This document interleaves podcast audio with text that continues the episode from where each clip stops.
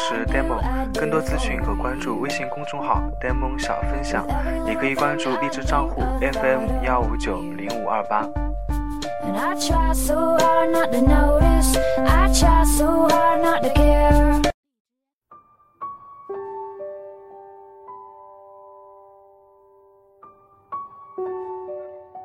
各位亲爱的家长朋友们，大家好，我是你们的呆萌老师。新的一天，很高兴在新的一期节目中与你们沟通谈心，和孩子们一起成长。在我们这期节目中呢，我们很荣幸邀请到常州新东方泡泡少儿教育资深老师佩恩老师，欢迎欢迎。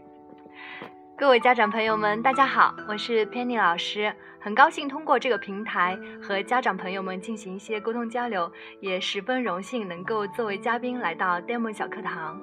哈哈，也是我们的节目的荣幸。那我们今天讨论的主题是小升初考试如何安抚孩子的一个焦虑情绪。那还有一个多月的时间就是小升初考试了，不管是孩子和家长，都是到了一个紧张的阶段。是的呢，没错。我的一些家长朋友们啊，和我聊天的时候就有说到，说最近感觉比较紧张，开玩笑说，对，说孩子的话考试啊，他说我们做父母的比孩子还要紧张。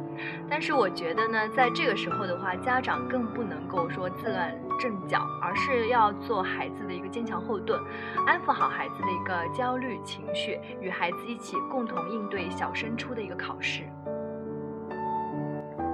你说的很对，从我和家长沟通中呢，也发现孩子们近期的一些变化。就比方说，我的一个家长朋友跟我说，他的孩子以前挺乖巧听话的，但是这几天啊，渐渐的开始不耐烦，有时候甚至乱发脾气。做家长的也不敢这个时候责怪孩子，担心影响孩子备考，现在觉得挺头疼的。不知道潘岩老师有没有一些好方法来安抚孩子呢？我觉得呢，像这种关键时刻啊，就是家长还是应该以鼓励为主的，不要批评孩子，了解孩子心烦啊、浮躁的一些原因，从根本上进行交流帮助。其实啊，不仅是孩子，这个时候家长的话，心情啊，多多少少也是有一些焦虑的。嗯，对的，对的，切记不能将自己的焦虑的情绪带给孩子。是的，看待小升初啊，应该有谋事在人。成事在天的一个态度，只要家长啊、孩子都尽力了就好了，也不要给自己太大的压力。其实呢，最好是制定出两三个方案，我们呢把能够尽力做好了就去就去做，没有绝对的一个界定，去去了哪个学校哪个学校的孩子就是一定是好孩子。其实尽力了，让孩子去适合他的一个地方就好。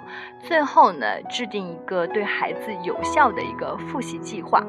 把计划呢写得详尽一点，好一点，让孩子知道每天要做什么，这样呢就可以有效的降低浮躁的一个情绪。比如说，我这边给到建议是三天做一张模拟卷子，每天至少是三道的一个奥数题，两天呢复习一个知识点就好了，不要一下子给孩子太多的一个任务，适当轻松一点，只要把握一点。在学习每天的一个一到两小时时间之内啊，能够注意力集中，完全投入就好了。非常感谢佩恩老师能在这里给我们家长朋友们一些实用的建议啊。确实，每一次考试都是一次人生的转折点，但是孩子们以后的路还很长，家长在陪伴的时候多做一些鼓励，以后的路还是需要孩子自己走的。在人生探索的路上，可能会有意外，也可能会有惊喜。在这里，也给我们小升初的孩子们一些祝愿，希望在最后阶段能够发挥出最好的自己。今今天非常感谢佩林老师能够来到我们的节目中。更多教育咨询，请关注微信公众号“呆萌小分享”。我们下期节目不见不散。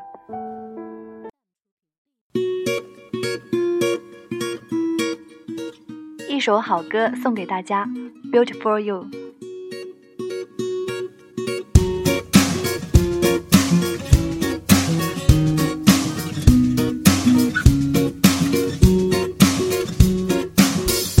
All the oceans and the seas know the sound of your beautiful voice.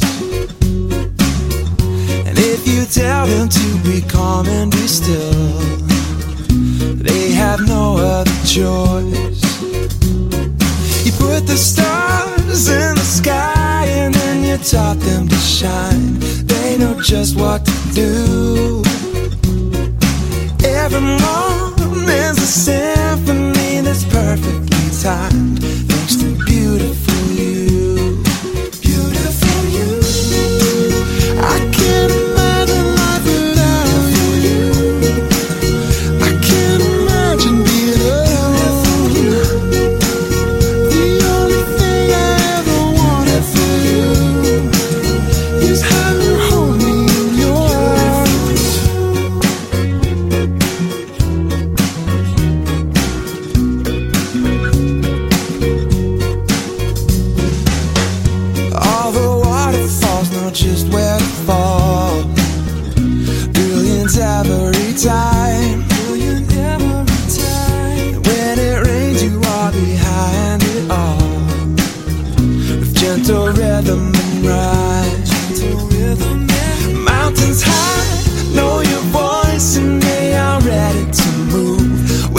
itself to.